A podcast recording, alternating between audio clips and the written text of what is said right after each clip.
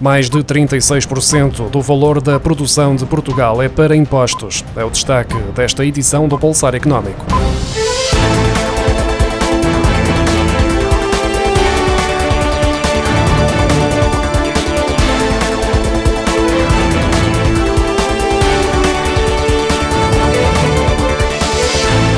Carga fiscal aumentou 14,9% em termos nominais no ano passado em Portugal, atingindo 87.100 milhões de euros, o que correspondeu a 36,4% do produto interno bruto, acima dos 35,3% registados em 2021, de acordo com os dados do Instituto Nacional de Estatística.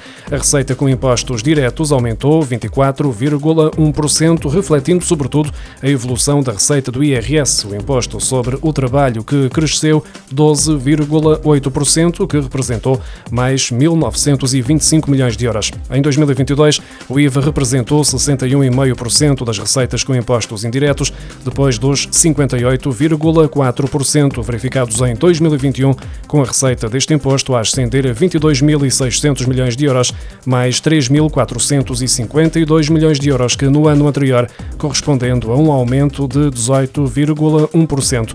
No ano passado, continuou a apresentar uma carga fiscal na ordem dos 36% do PIB, um valor inferior aos 40,5% da média da União Europeia.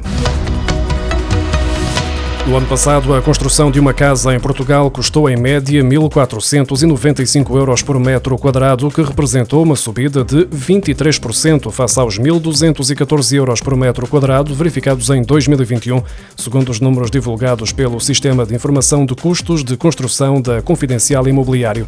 Os dados mostram ainda que reabilitar uma casa foi 22% mais caro do que construir a partir do zero.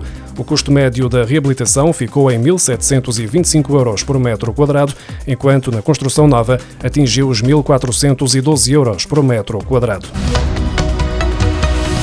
O setor do alojamento turístico registrou 1 milhão e 700 mil hóspedes em fevereiro, mais 33% em comparação com o mês anterior, e 4 milhões de dormidas, um aumento de 38,5% em relação a janeiro, de acordo com os dados do Instituto Nacional de Estatística. O rendimento médio por quarto disponível situou-se em fevereiro nos 36,30 euros, enquanto o rendimento médio por quarto ocupado atingiu os 79,30 euros. No conjunto dos dois primeiros meses de 2023, as dormidas aumentaram aumentaram 52,9%, com os residentes a responderem por 27,2% e os não residentes por 70,6%.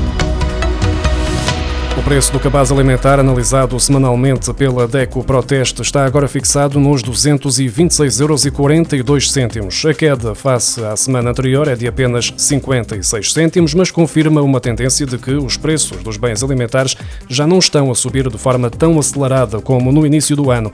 A 15 de março, o cabaz de 63 produtos alimentares essenciais, monitorizado pela Associação Portuguesa para a Defesa do Consumidor, atingiu o valor mais elevado desde 5 de janeiro do ano passado, ao custar 234,84 euros.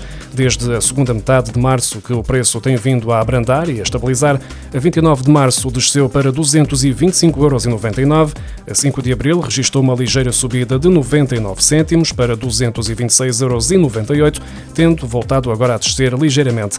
Apesar dos preços estarem agora a dar sinais de abrandamento, entre 23 de fevereiro do ano passado, véspera do início da guerra na Ucrânia, e 12 de abril, o preço do cabaz de bens alimentares aumentou 42,79 euros, um crescimento de 23,30% diploma que estabelece a taxa de IVA a 0% no conjunto de 46 produtos alimentares foi publicado na sexta-feira em Diário da República.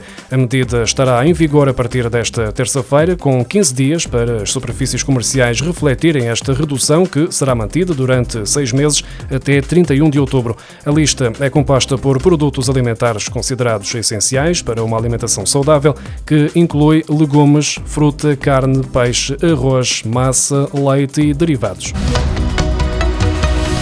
Os bancos passam a estar impedidos de vender produtos aos clientes com créditos à habitação no âmbito de processos de renegociação com o objetivo de reduzir a taxa de esforço e a prestação mensal, de acordo com um diploma aprovado na sexta-feira no Parlamento em votação final global por todos os partidos, com exceção da iniciativa liberal que se absteve.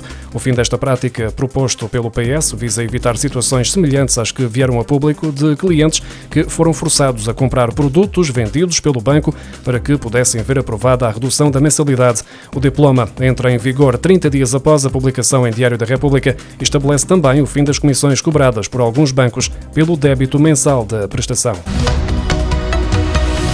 As novas regras do programa Porte 65 Jovem, que pretende apoiar os jovens no acesso à habitação com rendas adequadas ao seu perfil de rendimento, estão a provocar um atraso na abertura do novo período de candidaturas. O Governo garante que os interessados podem apresentar a sua candidatura, como previsto, ainda em abril, mas apenas no final do mês.